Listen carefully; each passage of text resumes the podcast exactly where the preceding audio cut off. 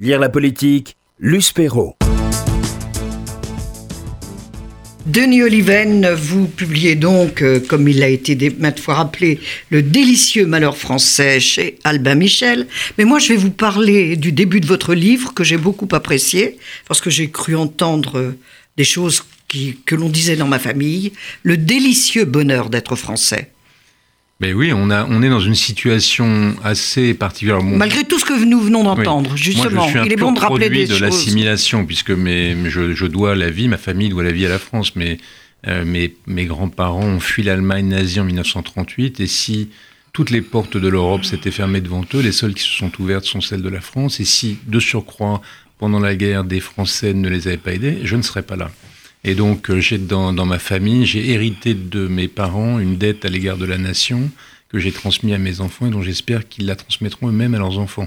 Raison pour laquelle, d'ailleurs, c'est pas en raison de cet amour religieux pour la France que, désespéré de la situation dans laquelle elle se trouve, je, je contribue modestement au débat pour voir et essayer de comprendre ce qui se passe. Et ce qui est le plus frappant euh, aujourd'hui, on est dans une situation qui est tout à fait singulière parmi les grands pays occidentaux nous sommes le seul pays qui connaît une telle dissonance entre son niveau de richesse, quelles que soient les grandeurs par lesquelles vous le preniez, le PIB, le PIB par habitant, et même notre niveau d'inégalité, nous sommes l'un des pays dans lesquels les inégalités sont les plus faibles au monde. Entre et, son le, niveau de richesse, et le système social le plus important. Les dépenses, on a les premières dépenses sociales du monde, notre niveau de richesse et notre niveau de bonheur. Je le dis d'une formule, on a les dépenses sociales du Danemark et le bonheur du Mexique. Et on est le seul pays dans cette situation. Et donc tout, mm, tout mon sujet, c'est d'essayer de comprendre pourquoi. Et je ne crois pas, je suis même sûr, que ça n'est pas parce qu'on a un génie national particulièrement euh, négatif, parce qu'on a des Gaulois réfractaires. C'est pas un problème psychologique. Il y a des raisons objectives à cette situation, et j'essaie d'expliquer euh, ces cette situation objective. Justement, vous faites référence à euh, trois constats. Celui de Pierre Cahuc et Yann Algan dans La Société de défiance, celui de Jérôme Fourquet dans l'archipel français, et enfin celui d'Hervé Lebras, Se sentir mal dans une France qui va bien. Euh, vous essayez de dégager de cela les raisons et peut-être des voies de réflexion.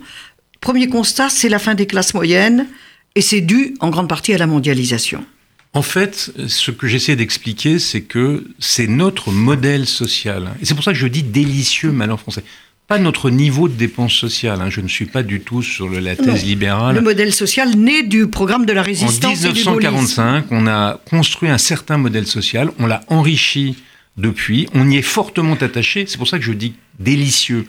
Euh, et en même temps, c'est ce modèle social qui a des malfaçons euh, qui explique une bonne partie de nos problèmes. Quand on, vous regardez des pays qui ne sont pas si loin de nous, puisque euh, le Danemark ou la Suède, c'est à peu près à la même distance de Paris que Nice, pas tout à fait, mais presque, ils ont le même niveau de dépenses sociales que nous, le même niveau d'impôts que nous, et pourtant ils sont bien plus heureux.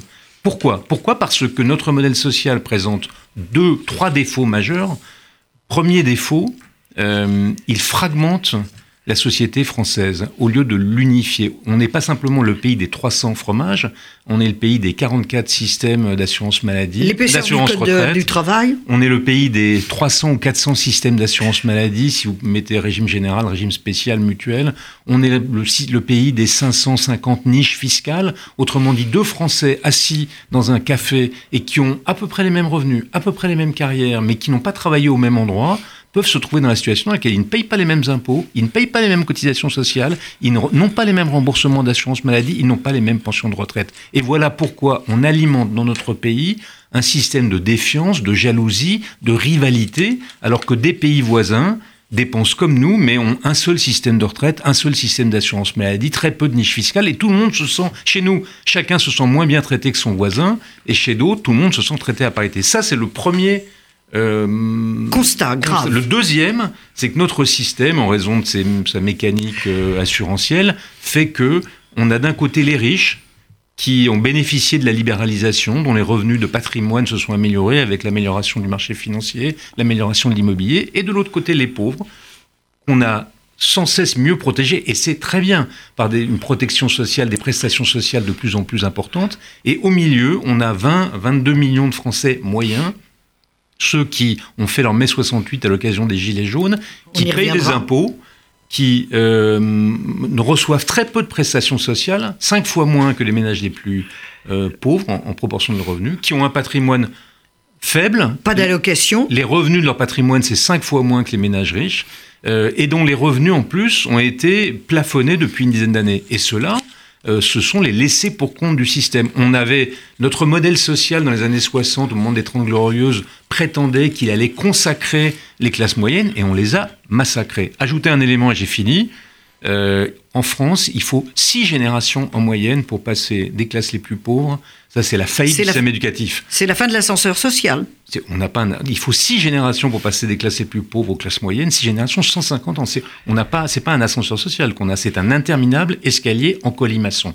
Et donc voilà les, les, raisons qui font que euh, notre pays est malheureux alors qu'il aurait toutes les ressources pour être, sinon heureux, en tout cas moins malheureux qu'il ne l'est, aussi heureux que tous les pays qui ont les mêmes ressources que lui. Et tant qu'on ne traitera pas ça, les questions qu'on a évoquées tout à l'heure, comment voulez-vous que dans cette atmosphère de défiance généralisée et de mécontentement, des questions sociétales puissent être traitées calmement? C'est très difficile, donc on, ne réglera aucun... Évidemment, les défauts de notre contrat social sont accru ou augmenté par les difficultés de notre contrat civique, par la fin de l'appartenance nationale, par tout un tas de choses qui frappent tous les pays. Mais chez nous, la, crise du modèle social est au cœur de nos problèmes. Il n'y a pas seulement la crise du, du, système social, il y a aussi le fait que la nation n'est plus au centre. La nation au sens de Renan, c'est-à-dire ce qui rassemble, n'est plus au centre euh, des préoccupations des Français. Cette notion a quand même, c'est très très éloigné euh, du quotidien des Français. Vous avez parfaitement raison. Ça vient, ça vient, ça vient renforcer encore, aiguiser euh, nos difficultés. On, était réunis par un certain système social. On voit que tant qu'il y avait de la croissance, ça fonctionnait.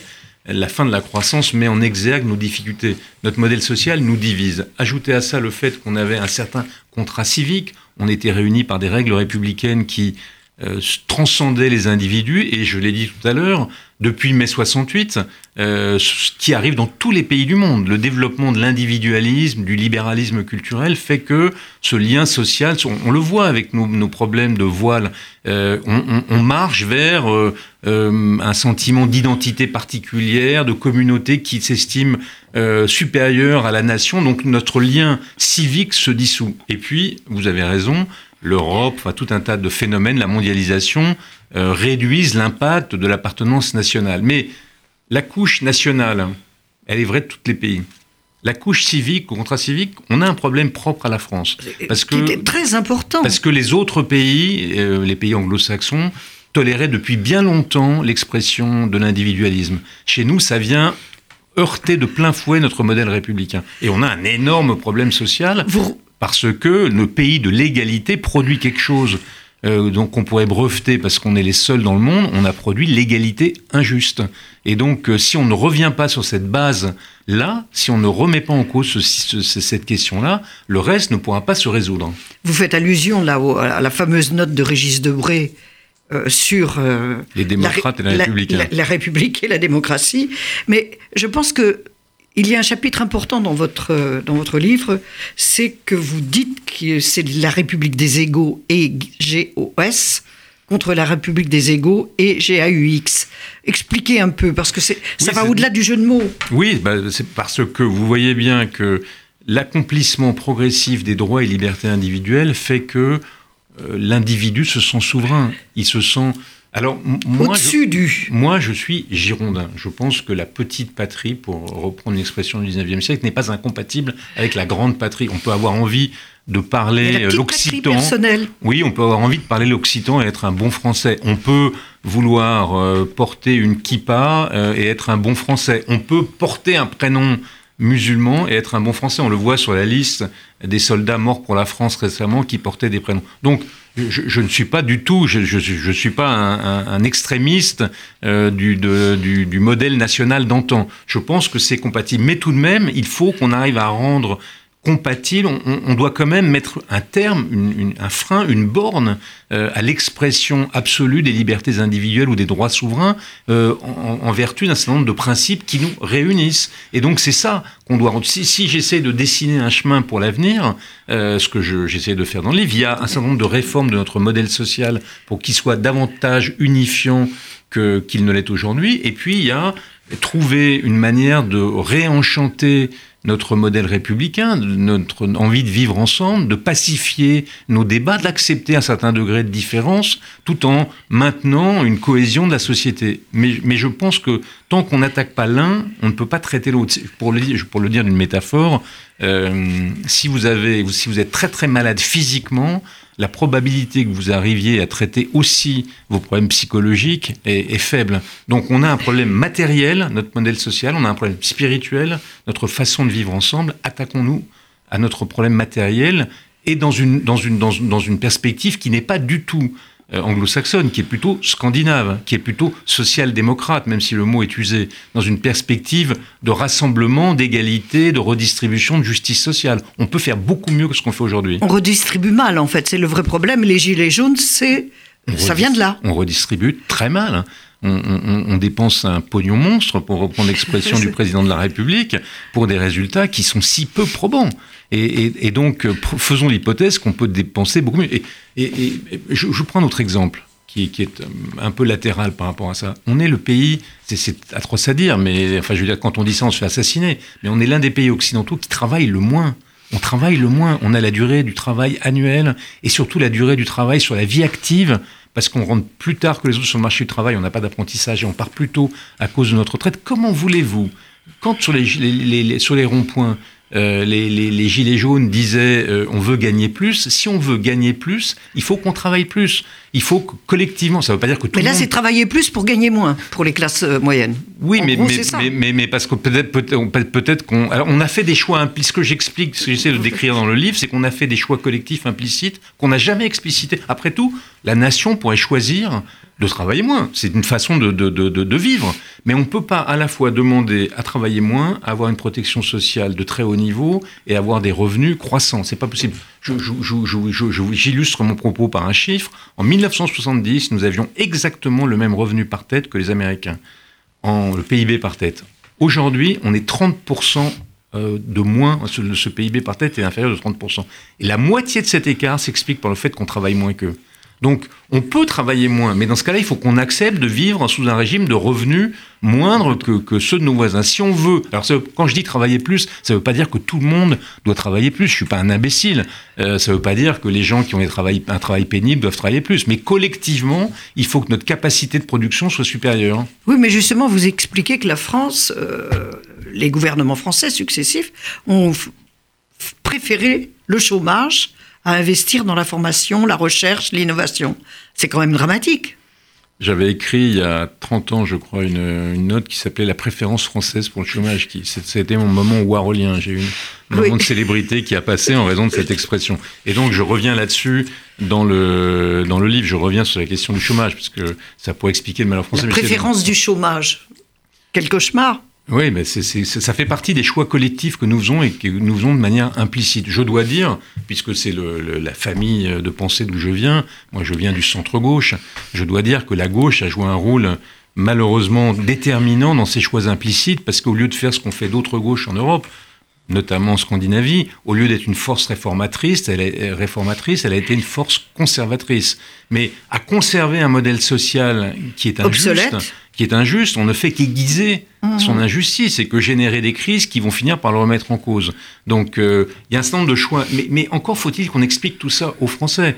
Encore faut-il que sur la question du travail, on leur explique quel est le contre-effet des choix que nous avons faits. Euh, sur la question du modèle social, il faut qu'on leur dise, euh, il faut qu'on prenne, il faut qu'on arrive à, leur montrer, leur donner une vision d'ensemble. Je, je, prends l'exemple de la retraite. Je, je, pense que la retraite... Euh, J'allais vous poser la question. Euh, la, la, la, la, réforme de la retraite unique, enfin de la retraite par points telle qu'elle est, est probablement, peut-être, pourrait être la meilleure, la réforme la plus importante des 30 ou 40 dernières années. Encore faut-il qu'on explique pourquoi, qu'on explique quels sont ses effets, qu'on la fasse de manière juste, parce qu'on peut la faire de manière très injuste, et puis qu'on prenne du temps pourquoi on, a une maladie française du bonapartisme réformateur On va régler en 15 jours un truc qu'on a mis 75 ans à créer.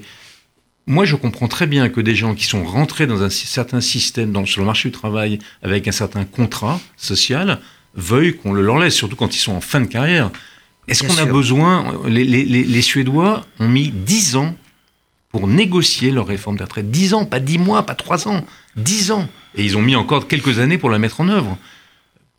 Moi, je préférerais de loin qu'on se dise on va prendre le temps qu'il faut pour passer d'un système à un autre, on va compenser euh, les acquis de ceux qui les perdent, on va, on va faire tout ça. après tout, on a mis 75 ans euh, pour créer la, la, retraite que nous avons aujourd'hui. On peut peut-être mettre 10 ou 15 ans pour en sortir. Et ça rendrait, si on donnait une compréhension d'ensemble du modèle et qu'on prenait du temps pour la réforme, peut-être qu'on arriverait mieux à le faire.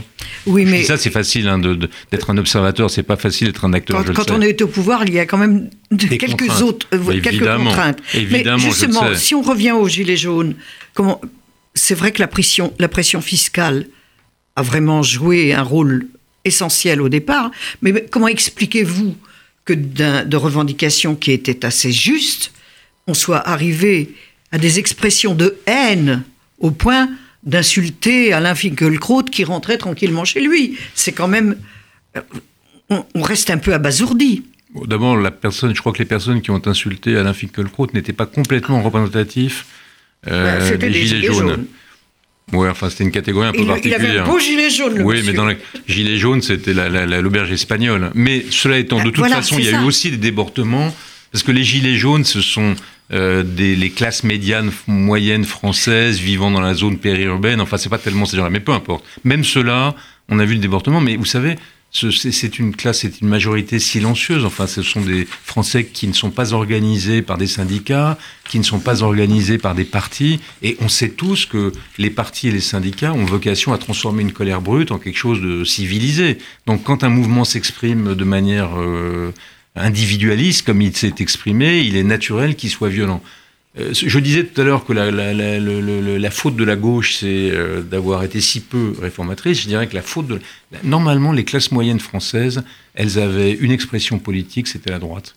Euh, c'était la droite qui était l'expression dans tous les pays du monde. Et d'une certaine manière, la droite a failli dans l'expression de, de, ces classes moyennes, dans la défense de leurs intérêts, dans la constitution d'un modèle social qui soit plus juste. ça fait des années. Ça fait des années, mais bien sûr, mais c'est pas c'est pas Macron qui est la cause des gilets jaunes. Le, mouvement des gilets jaunes, la, crise des classes moyennes françaises, elle, elle, elle, vient de très très loin. Il, s'est pris le lui, il a mis l'étincelle qui a allumé le baril, mais le baril, il s'était rempli depuis 20-30 euh, ans. Et en particulier, la vérité oblige à dire que le, sous le quinquennat Hollande, toute une série de mesures qui ont été prises fiscalement ont touché ces, ces, ces, classes moyennes. Quand vous regardez les courbes d'évolution des revenus, euh, les, classes, le revenu des classes moyennes a décroché des ménages aisés depuis 20 ans en croissance et il a décroché tout court euh, avec le, quinquennat de François Hollande. Parce qu'il a pris, comme, il, comme faisait la gauche traditionnellement, euh, il, enfin, ou plutôt comme on fait en France depuis une vingtaine d'années, on, on prend des mesures de libéralisation pour maintenir le niveau de l'économie, et puis pour s'excuser ou pour compenser, on prend des mesures de protection sociale pour les ménages les plus pauvres, et on coince au milieu les classes moyennes qui ne bénéficient ni de l'un ni de l'autre. Là, le, le, quinquennat Hollande était typique de cette stratégie française, avec laquelle, et qui n'est pas propre à la gauche, mais avec laquelle il faut qu'on rompe. Alors, Denis Oliven, le délicieux malheur français chez Albert Michel, je vais vous, vous consacrer un chapitre aussi intitulé Réanimer la République. Est-ce que ça voudrait dire que vous considérez que c'est un grand cadavre à la renverse, pour euh, paraphraser euh, Bernard-Henri Lévy? Ben, On voit bien qu'on a une difficulté, mais, mais je l'ai très peu traité dans le livre parce que je ne me sentais pas compétent. Ça va peut-être être, l'objet de mon livre suivant. Je fais, je fais ça par saison, comme les séries.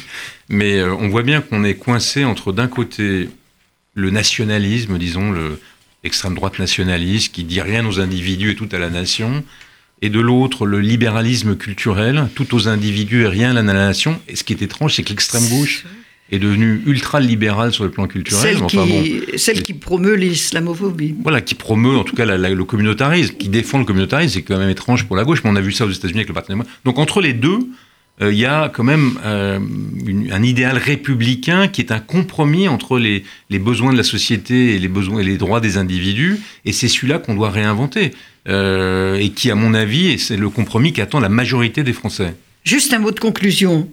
La France est en quelque sorte un, un paradis peuplé de gens qui se croient en enfer. C'est une citation reprise par Sylvain Tesson, mais elle est de la grimpeuse Stéphanie Baudet. C'est ça le délicieux malheur d'être français? Ben oui, malheureusement, on est. Mais, mais, euh, mon espoir hein, qui est lié à l'attachement que j'ai pour ce pays, qui est quand même le plus beau pays du monde, euh, c'est qu'on rompe avec ce sentiment de l'enfer pour retrouver sinon un paradis, du moins le bonheur d'être français, pour reprendre l'expression de, Jean d'Ormesson. C'est quand même un pays dans, qui a tellement de qualités, il est, dans lequel il serait tellement facile de vivre bien qu'il est dommage qu'on y vive mal. hein. Et qu'on ait le sentiment du malheur. Euh, Denis Oliven, le délicieux malheur français, chez Albin Michel.